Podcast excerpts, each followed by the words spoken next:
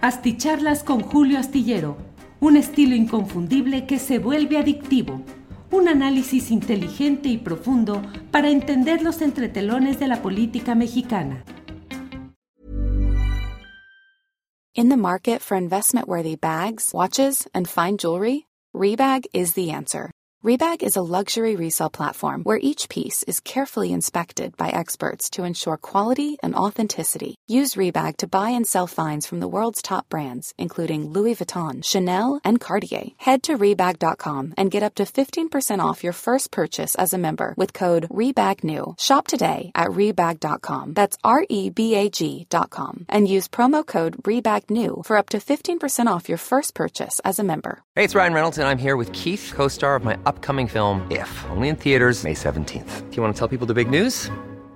All right, I'll do it. Sign up now and you'll get unlimited for $15 a month in six months of Paramount Plus Essential Plan on us. Mintmobile.com slash switch. Upfront payment of $45 equivalent to $15 per month. Unlimited over 40 gigabytes per month. Face lower speeds. Videos at 480p. Active Mint customers by 531.24 get six months of Paramount Plus Essential Plan. Auto renews after six months. Offer ends May 31st, 2024. Separate Paramount Plus registration required. Terms and conditions apply if rated PG. Hola, hola, buenas noches, buenas noches, ¿cómo están ustedes? Muchas gracias por acompañarnos en una emisión más de una videocharla astillada, esta correspondiente a este martes 13 de diciembre de 2023. ¿Cómo la van pasando? ¿Cómo están en materia del frillito que está sabrosito? Eh, ¿Cómo les ha ido en terreno de todo este asunto? Del frío que está terrible, esa es la verdad. Está fuerte, bueno, terrible es un exceso, pero está fuerte, está fuerte. El Servicio Meteorológico Nacional está recomendando que haya mucha eh, cuidado, mucha eh, eh, prevención, así es que a cobijarnos, a ponernos a sacar suéteres, abrigos, chalecos, todo lo que sea necesario, pero hay que cuidarnos, hay que cuidarnos.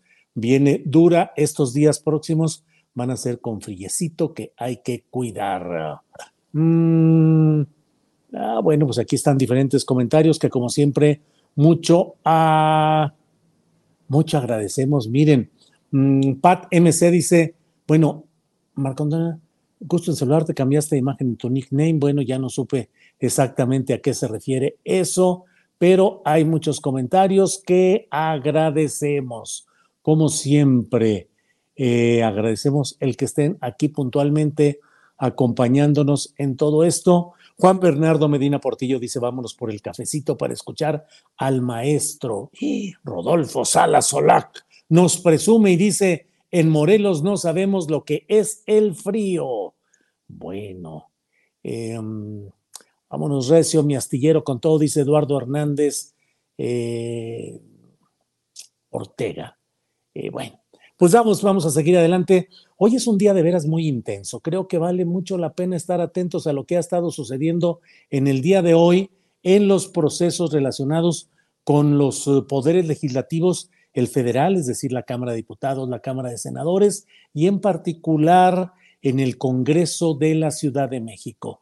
Me parece que estamos viviendo momentos de definiciones políticas trascendentes con impacto en lo electoral en los cuales, por desgracia, no es exactamente que se esté privilegiando el tema de la eh, de, los, de los motivos, de las materias específicas que están a discusión, sino que se está en presencia de lucha y reacomodos por asuntos electorales. Hoy se han tomado varias decisiones que a reserva de que hubiera algún tipo de negociación, entendimiento, arreglo, remedios caseros, herbolarios, naturistas, de los que haya, brujería, lo que sea, podrían recomponer algunas cosas. Pero hoy, por ejemplo, está el tema específico de eh, la Fiscalía de la Ciudad de México a cargo de Ernestina Godoy, que es una, un proceso de reelección sumamente deseado y buscado por eh, el segmento de Morena y sus aliados. ¿Por qué es sumamente buscado y deseado? Porque mantener a Ernestina Godoy en la Fiscalía General de la Ciudad de México implicaría el que se pudiera mantener toda la continuidad de los procesos legales contra el llamado cártel inmobiliario. del cual forman parte no solo el candidato, virtual candidato ya de Acción Nacional y sus aliados al gobierno de la Ciudad de México, Santiago Tabuada, sino todo el conjunto, sobre todo de quienes han hecho inmensos negocios en la mm, alcaldía Benito Juárez, por un lado. Por otro lado, está en lo relacionado con el rechazo que se está dando. Todavía podría, todavía hay espacio para correcciones en ambos casos, en el de la em, eh, Fiscalía de Ernestina Godoy, que podría tomar un giro distinto que parece improbable, pero bueno, todavía hay espacio para que mañana eh, se consigan cinco votos de opositores que se atrevieran a cambiar, a dar un giro y votar en el sentido que desea Morena. Y por otra parte, eh, también se podría conseguir que algunos de ellos no asistieran a la sesión de mañana y con ello se redujera el número de votos para conseguir la mayoría calificada. De eso iremos hablando y del tema de la mm, eh, resolución del Congreso de la, de la Cámara de Diputados Federal respecto a retirar el fuero constitucional al fiscal de Morelos, Uriel Carmona, eh, que todavía falta ver lo que el Congreso de eh, Morelos, que puede tener todavía, puede negarse a aceptar una resolución como ya lo hizo en el pasado el Congreso de Tamaulipas ante la decisión del gobierno federal, del Congreso federal, perdón, eh, de retirarle el fuero parlamentario, el fuero constitucional al entonces gobernador panista Francisco Javier García Cabeza de Vaca y que le dieron, eh, rechazaron y finalmente no se pudo aplicar. Entonces falta todavía ver todo este proceso. Es decir, en el Senado el otro punto, que es el rechazo hasta ahora y pareciera que muy definitivo de la posibilidad de que sea el Senado quien nombre de la terna que envió el presidente de la República, nombre a la siguiente ministra de la Suprema Corte de Justicia de la Nación, que de esa manera estaría eh, puesta para eh, entrar por decisión del propio eh, del propio Congreso, es decir, del Senado, y no por la decisión del presidente de la República, que es el otro camino que puede entrar aquí. Bueno, vamos a seguir adelante, vamos a seguir adelante con toda esta información, pero déjeme decirle que hoy hubo, eh, hoy Alex Fernanda, mi compañera de Astillero Informa, anduvo reporteando duro y macizo y entre otros temas estuvo presente en una conferencia de prensa que ofreció Mario Delgado, el dirigente de Morena. Así es que está con nosotros en esta noche, con mucho gusto, Alex Fernanda. Alex, buenas noches.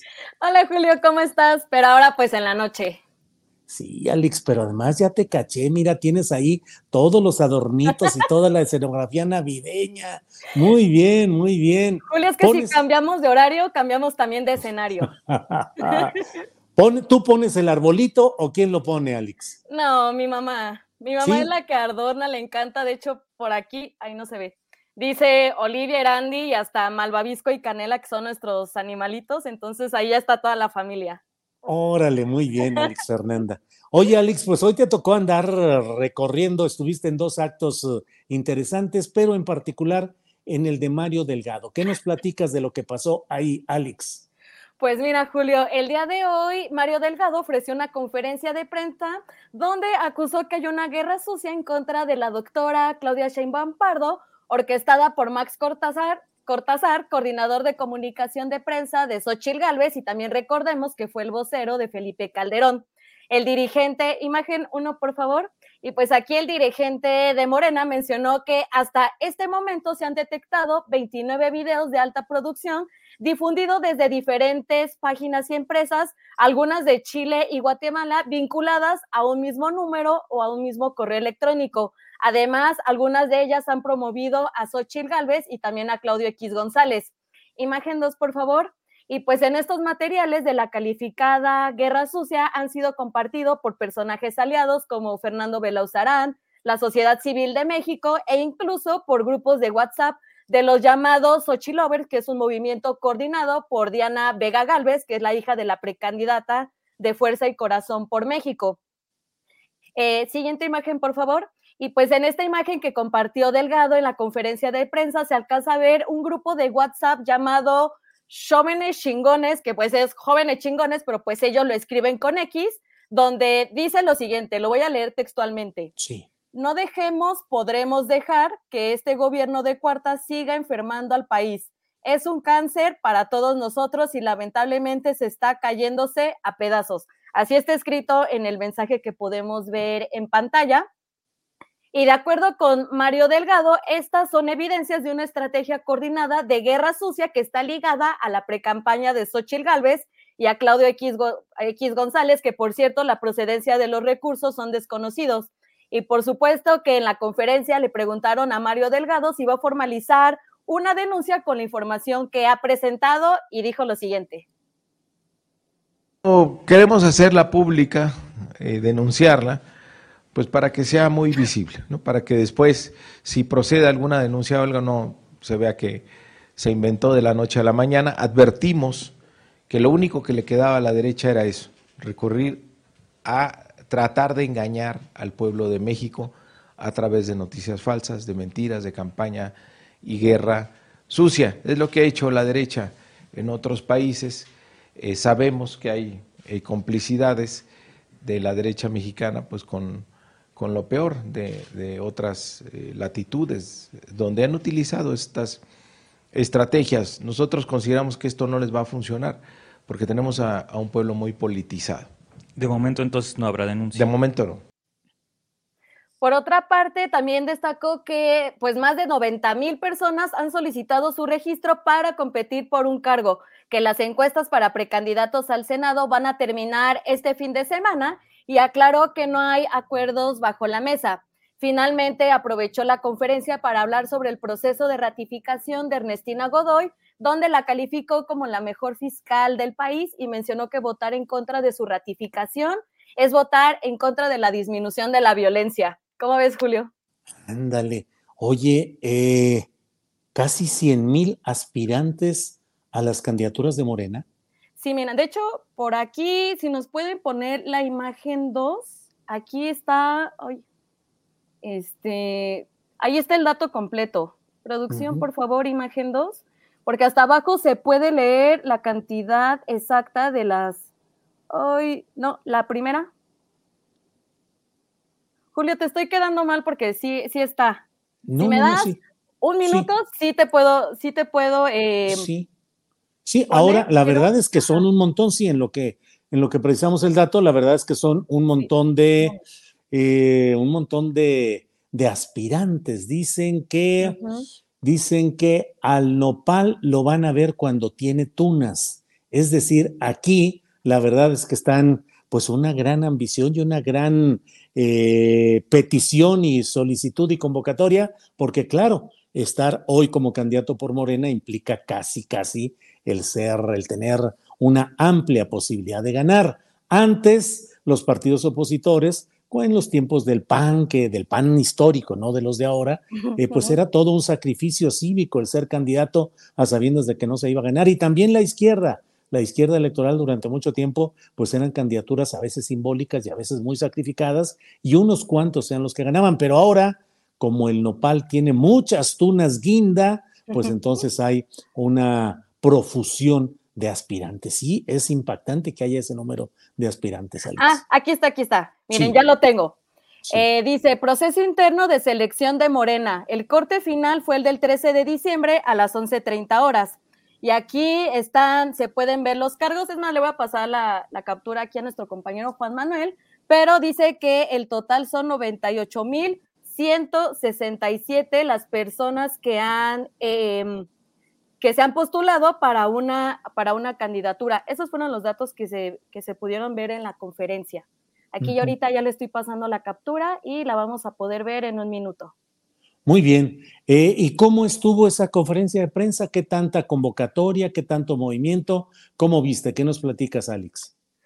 Julio, pues mira, la conferencia nos citaron a la 1.30 y pues empezó hasta las 2.10 de la tarde. Eso sí, pues llegó Mario Delgado, empezó a hablar de Claudia Sheinbaum, que por cierto el día de hoy está en Sonora, mañana va a estar en Sinaloa, el viernes en el Estado de México y el sábado va a terminar en Aguascalientes.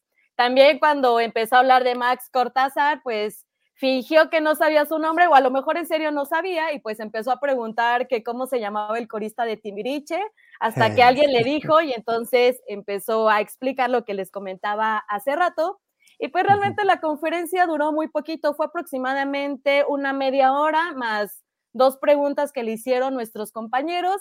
Y pues el lugar está muy pequeño porque eh, pues está distribuido, primero están los camarógrafos, Atrás están los de video con sus monstruos de cámara y más atrás pues estábamos los que estábamos escribiendo, que está bien porque ponen pantallas para que puedas tomar apunte, pero pues hubiera estado mejor que un poquito más amplio para que todos pudiéramos tomar fotos de Mario Delgado. Entonces, así estuvo hoy. Oye, Alex, pero también estuviste en la mañana en un desayuno que te chutaste, te volviste ya casi especialista en economía. Estuvieron empresarios de la Ciudad de México con la virtual candidata a jefatura del gobierno, Clara Brugada. ¿Cómo te fue ahí?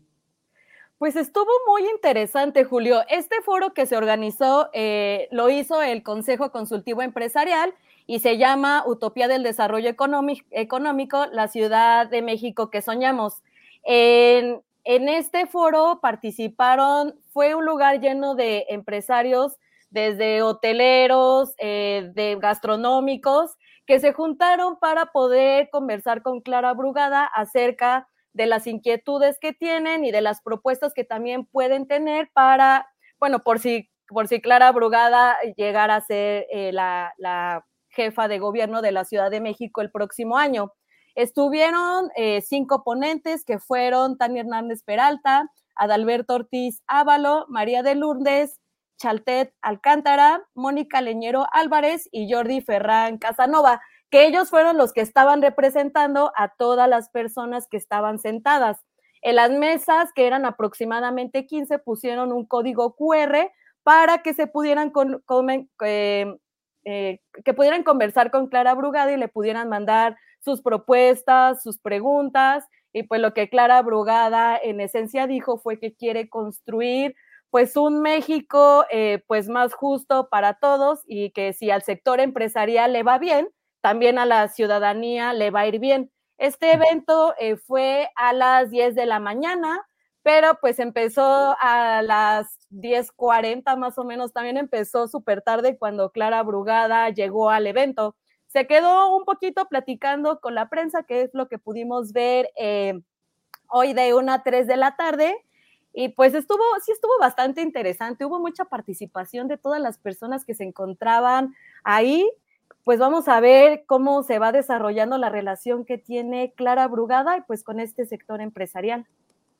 Bueno, pues ya estaremos viendo qué sucede. Mira por aquí, eh, Pat MC dice, Alex anduvo recorriendo la Ciudad de México en búsqueda de la información. Muchas gracias, Alex Fernanda. Y antes diga Pat MS que no se descolgó Alex a ver lo del Congreso de la Ciudad de México, que estaba también movidito. Hay mucha información y Alex va a estar cubriendo algunas de estas cosas. Así es que, Alex, pues muchas gracias. A reserva de lo que desees decirnos ya al final, gracias por esta cobertura y por lo que nos compartes ahora en esta videocharla astillada. Sí, Julio, mira, nada más para, para que veamos esta última imagen de lo que mencionábamos de los cargos de Morena, aquí para que la veamos juntos.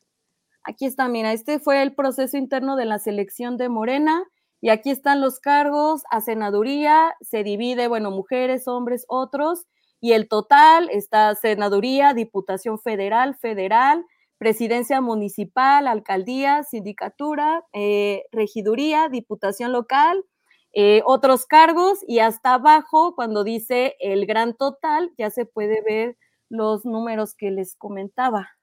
98 mil y fracción, ¿verdad? 167, sí, aquí está lo que les comentaba hace rato. Oye, pues ya pueden formar hasta un partido con ese número, sí, el partido de los aspirantes a cargos de elección popular, PASELP o como se deba llamar.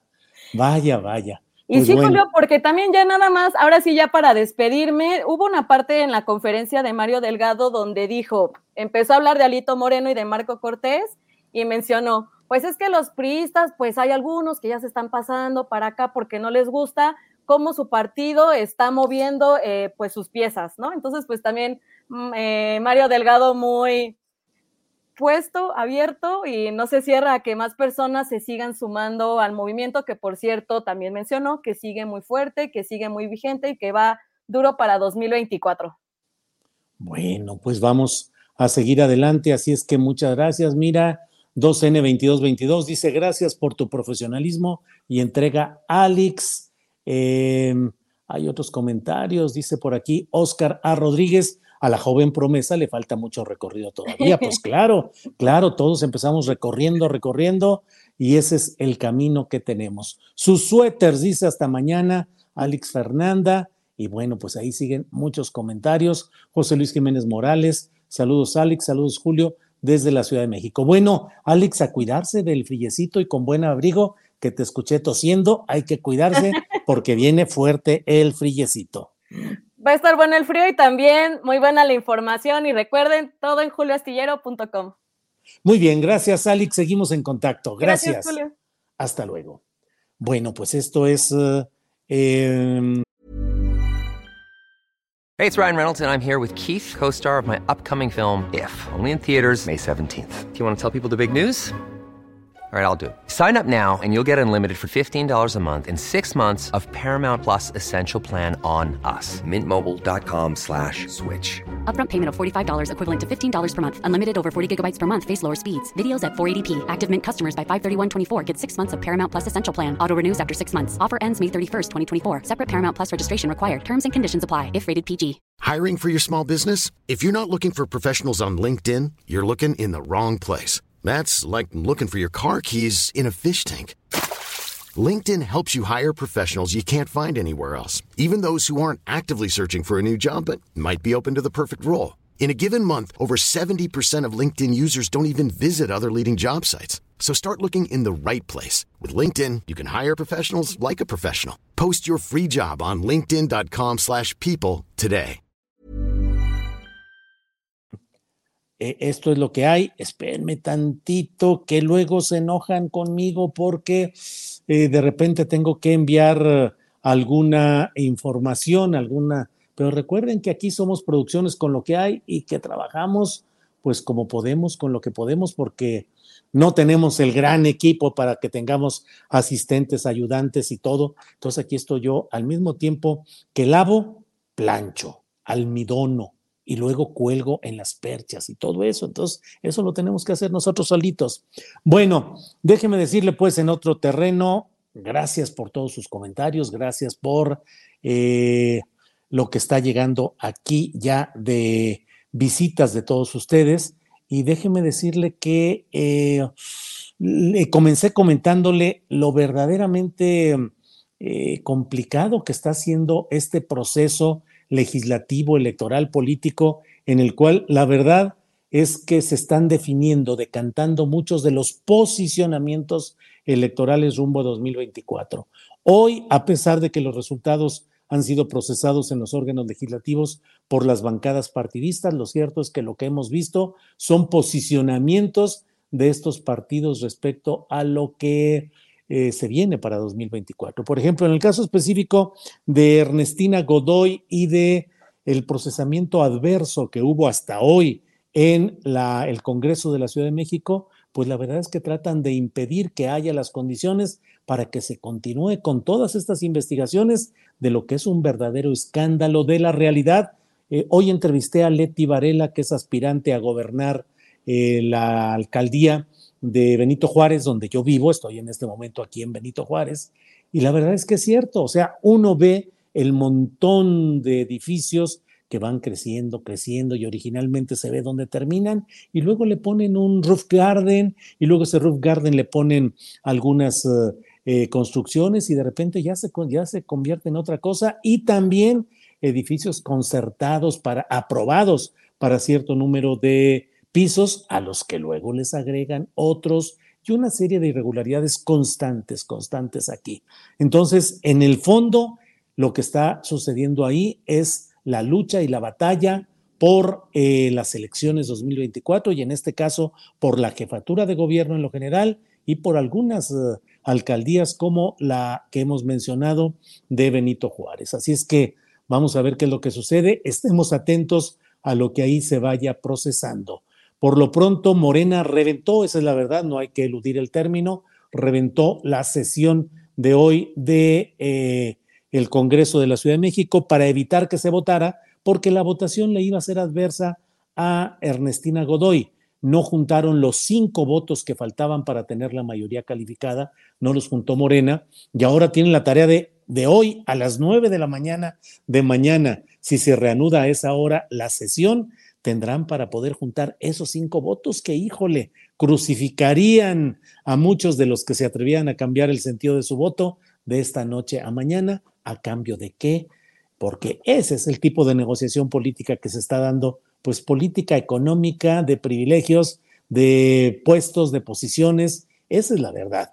Y, em, o bien que algunos de los opositores se enfermen, se lastimen un pie, les choquen el carro, tengan que salir urgentemente a un asunto familiar y no vayan a la sesión. Y al no ir, reducen el número de votos que se necesitan para alcanzar esa mayoría calificada. Todo apunta a que no habrá eh, la aprobación de la continuidad de mm, Ernestina Godoy, pero ya se verá si lo intentan mañana o si posponen indefinidamente esa votación y ese proceso para que llegue el 9 o el 10 de enero, no recuerdo la fecha exacta, pero 9 o 10 de enero termina el encargo de Ernestina Godoy y sin que quede el estigma de que fue rechazada, pues ella puede decir, pues no me rechazaron ni me aprobaron, terminó mi cargo y ¿qué creen? El presidente de la República me invitó a ocupar el cargo de puntos suspensivos. Y entonces ella podrá decir, no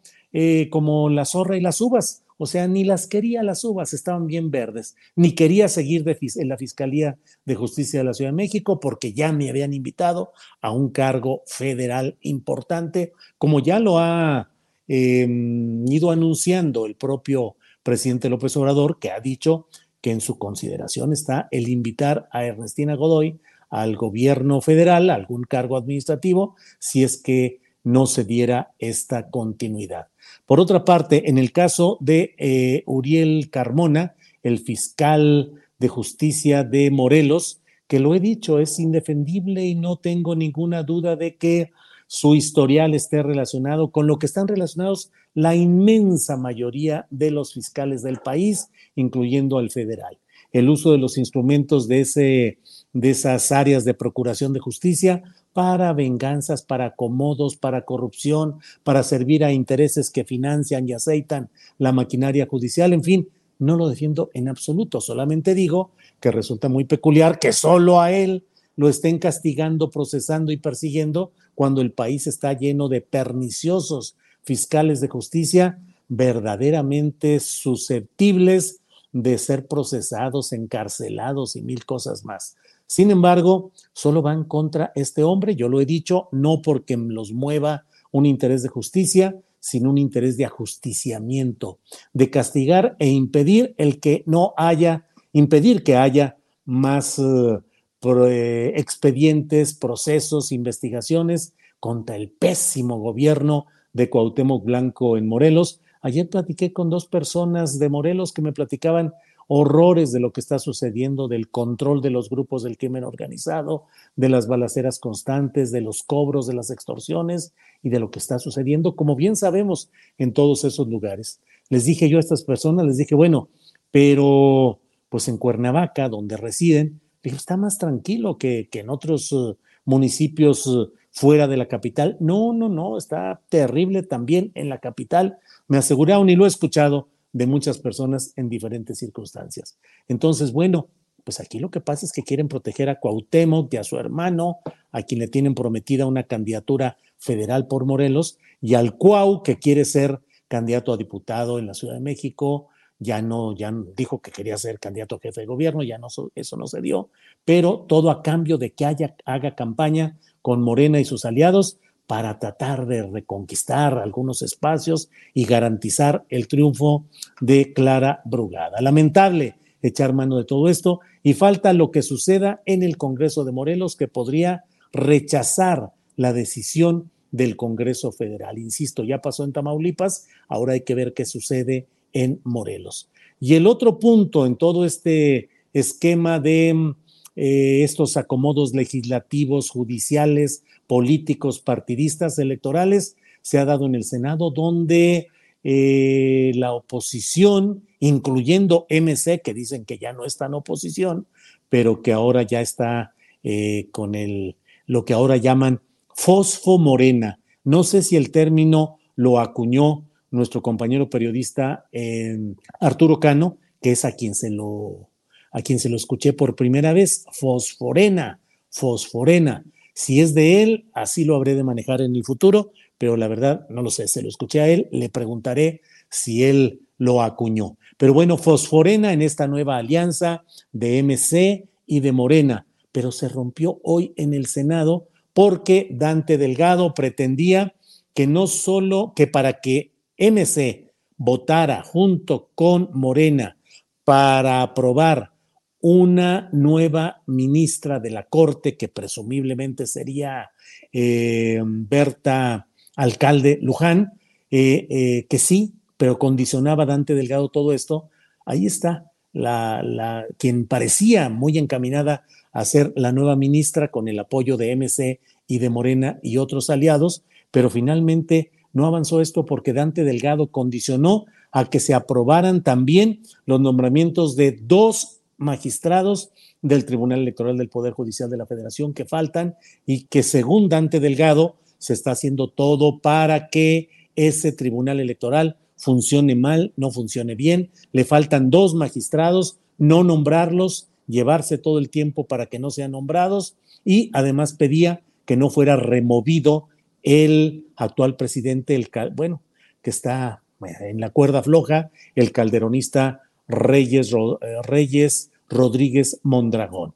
Pedía pues Dante Delgado, según lo que se ha ido publicando, señalando y conociendo, pedía que se nombraran los dos magistrados electorales federales pendientes y que no se cambiara a Reyes Rodríguez Mondragón. El propio Ricardo Monreal, con mucha tranquilidad, ya ve que él platica casi monacalmente, casi como predicador en su atril, eh, dijo que bueno, que se habían hecho negociaciones, que Eduardo Ramírez, el virtual candidato a gobernador por Chiapas, gente que fue del Partido Verde, gente que fue de Manuel Velasco Cuello y que ahora navega con bandera de Morena, que él había negociado con el PRI y con el PAN y con el Grupo Plural, y que el propio Monreal había, le había tocado negociar con Movimiento Ciudadano, pero que pues no se habían dado estas... Eh, posibilidades y que eh, había fracasado la intención de que el, con el Senado aprobara de la segunda terna enviada por el presidente de la República, escogiera o nombrara a quien ocupara ahora ese cargo. Sin embargo, la verdad es que además de todo ello, eh, pues está el propósito político de la oposición de endilgarle a, al presidente López Obrador el hecho de que tenga que nombrar directa personalmente a quien se encargue de ese asiento en la Corte, porque la Constitución establece que si enviada una terna, una primera terna, es rechazada por el Congreso o no es procesada en el, en el Congreso, en la Cámara de Senadores, el presidente debe mandar una segunda terna pero que si esa segunda terna también es rechazada, la Constitución establece que el presidente de la República tiene la facultad para designar personalmente de esa terna que él mismo envió, escoger a quien sea la ministra de la Corte de Justicia. Eso, pues, es oro molido para la oposición. He ahí el autoritario, el dictatorial, que a dedo, a dedazo, escogió a la ministra sucesoria de Arturo Saldívar. La verdad es que la Constitución así lo establece y en la práctica política los anteriores presidentes de la República nombraron también, nombraron directamente, pero sin ese proceso constitucional, nombraron a personas cercanas a sus intereses para estar en esa en esos asientos de la Suprema Corte de Justicia. En fin, estemos atentos a todo lo que vaya sucediendo porque viene todo movidito viene todo con mucha fuerza. Miren, antes de irme, leo por acá Michelle Mora, lo leo en la otra computadora que dice, don Julio, ¿puedes saludar a mi tío Félix García Farías? Saludos al tío Félix García Farías. Gracias por ver este programa y gracias a Michelle Mora, su sobrino, que nos solicita que enviemos esta, este saludo. Bueno, pues muchas gracias. Mm, mm, mm, ¿Estás diciendo que hacen exactamente lo mismo? Dice Edgar Sánchez. No, ya estoy diciendo que hacen de manera diferente, se acercan a mi parte de su corriente política e ideológica. No me van a decir que el presidente López Obrador no está nombrando en las ternas, en las dos que ha habido, no me van a decir que no está nombrando a gente cercanísima, directamente a la visión y al proyecto del presidente López Obrador. Digo, sería el colmo que dijéramos que no es así. Antes le disfrazaban, pero en el fondo siempre la presidencia de la República, en un sistema presidencialista como el mexicano, ha ido postulando a este tipo de personas. Si lo que me quieren preguntar es si esto es lo más sano en términos institucionales y de una visión de estadista, creo que no. Debería buscarse que hubiera los mejores hombres con una gran habilidad, reconocimiento, con las mejores cartas credencial en materia de conocimiento jurídico y que tuvieran una vocación progresista, pero nunca será bueno que en el Poder Judicial, que la Corte esté formada por gente que responda al interés o a la visión o al proyecto de quien esté en, el, eh, en la Suprema Corte de Justicia. La Corte de Justicia ejerce una función arbitral del más alto nivel, del más alto, no hay nada más allá de ahí.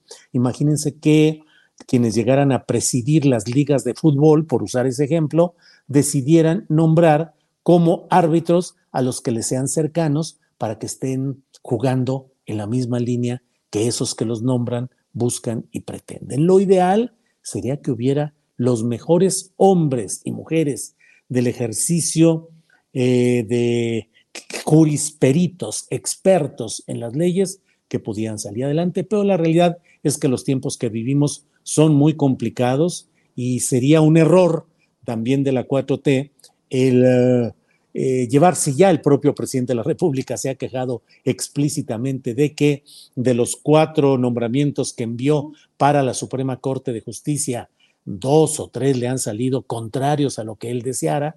Imagínense nada más lo que sucede. Y no deja de ser interesante, ya que tocamos el tema. Piénsese ahora que tanto se impulsa la idea de que haya elección de ministros. Eso no va a cambiar las cosas. Imagínense que en las elecciones que vienen, si es que se aprobara ese nuevo sistema, eh, Morena, la 4T, hubiera postulado a los cuatro que ya fueron enviados en ocasión anterior en el proceso eh, en curso, el actual, pero que está queriendo hacerse a un lado. Si a esos cuatro los hubieran votado y hubieran ganado, el resultado hubiera sido el mismo, de que no hubiera habido apego como lo hubiera deseado el presidente de la República a las propuestas, iniciativas y decisiones enviadas desde ahí. Bueno, hoy nos hemos extendido mucho, les ruego disculpen, pero hoy tenemos, hemos tenido mucha, mucha información. Estuvo la presencia de Alex Fernanda, que nos dio información muy interesante. Sigo leyendo lo que ustedes nos envían, pero bueno. Em, ya no sé, a veces iba a leer. Em, iba a leer algún comentario por ahí, pero luego ya no sé ni siquiera qué es lo que hay de un lado y de otro. Nómbralos, Julio, a ver, nombra algunos, dice Juan J. Márquez. Juan J. Márquez, no sé a qué se refiere, la verdad, nómbralos, nombra algunos, no sé exactamente qué es lo que diga em, en este caso. Eh, ah, ah, ah, Don Julio, eso pasa en el América, dice Hugo Hernández, pues sí, y así rechazamos, bueno, algunos al América, aunque otros le van abiertamente al América y aquí todo mundo tiene derecho a esas eh, oportunidades. Eh, astillero, como quiera, gente capacita, estudiada y el dinero los marea. Pues, pues, Lolita Dalbert dice aquí en Estados Unidos es igual de lo que usted dice, intereses igual a poder. Eh, bueno, pues ahí estamos. Eh, Juan Jiménez pregunta, Julio, ¿tendremos algún día políticos con pensamiento crítico que se refleje en el Congreso del país? Juan Jiménez, así como van las cosas, la verdad es que no le veo ni por dónde. Eh, la construcción del nuevo poder político fomentado por Morena y sus aliados es otra vez eh, los mismos intereses, reciclar gente mafiosa, priorizar el que tengan dinero, venga de donde venga ese dinero, para que puedan hacer campañas en efectivo, que no las registre fiscalmente el INE.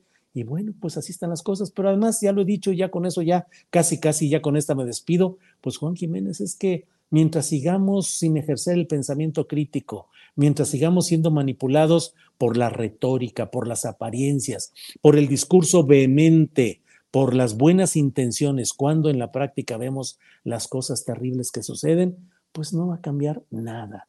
Y cierro nomás diciendo, pues la verdad es que hay mucha discusión y enojo respecto a lo que se habla en relación con el crimen organizado.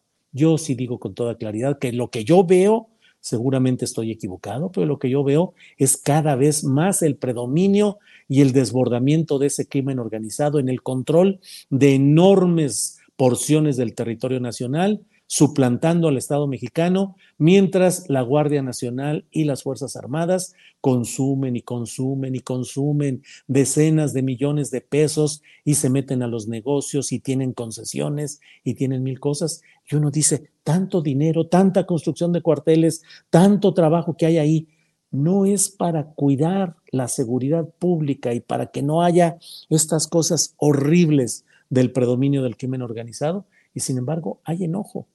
De verdad, no tenemos ojos críticos para darnos cuenta de lo que sucede y ser capaces de criticar y de señalar y de decir. Porque, uy, cae encima eh, la cascada de cuentas genuinas, muchas, otras inducidas, y de todo, pues, que llega cuando se ejerce esa crítica y ese comentario. Mientras los ciudadanos sigamos siendo pasivos complacientes, acríticos y manipulables, pues el poder político se seguirá construyendo como hasta ahora, en todos esos términos. Bueno, pues muchas gracias y nos vemos mañana, mañana jueves de 1 a 3 de la tarde, mañana jueves 14 de diciembre. Din don dan, ya suena todo esto. Les voy comentando que me tomaré unas semanitas de vacaciones, ya les iré platicando, eh, pero ya nos vamos preparando para todo ello. Nos vemos uh, mañana de 1 a 3. Gracias. Buenas noches, buenos días, buenas tardes, dependiendo del horario en que nos escuche. Hasta pronto. Hasta luego.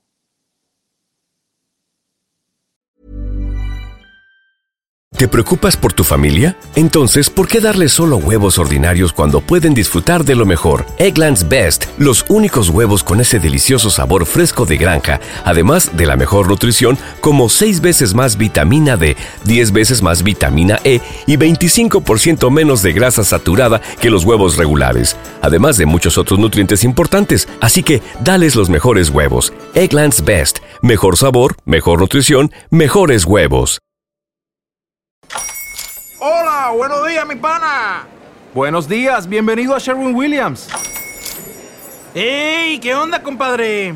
¿Qué onda? Ya tengo lista la pintura que ordenaste en el ProPlus app. Con más de 6.000 representantes en nuestras tiendas listos para atenderte en tu idioma y beneficios para contratistas que encontrarás en aliadopro.com. En Sherwin Williams somos el aliado del PRO.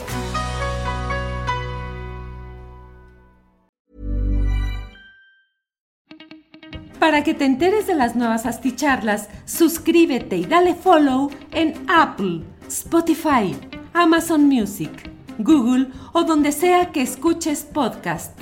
Te invitamos a visitar nuestra página julioastillero.com.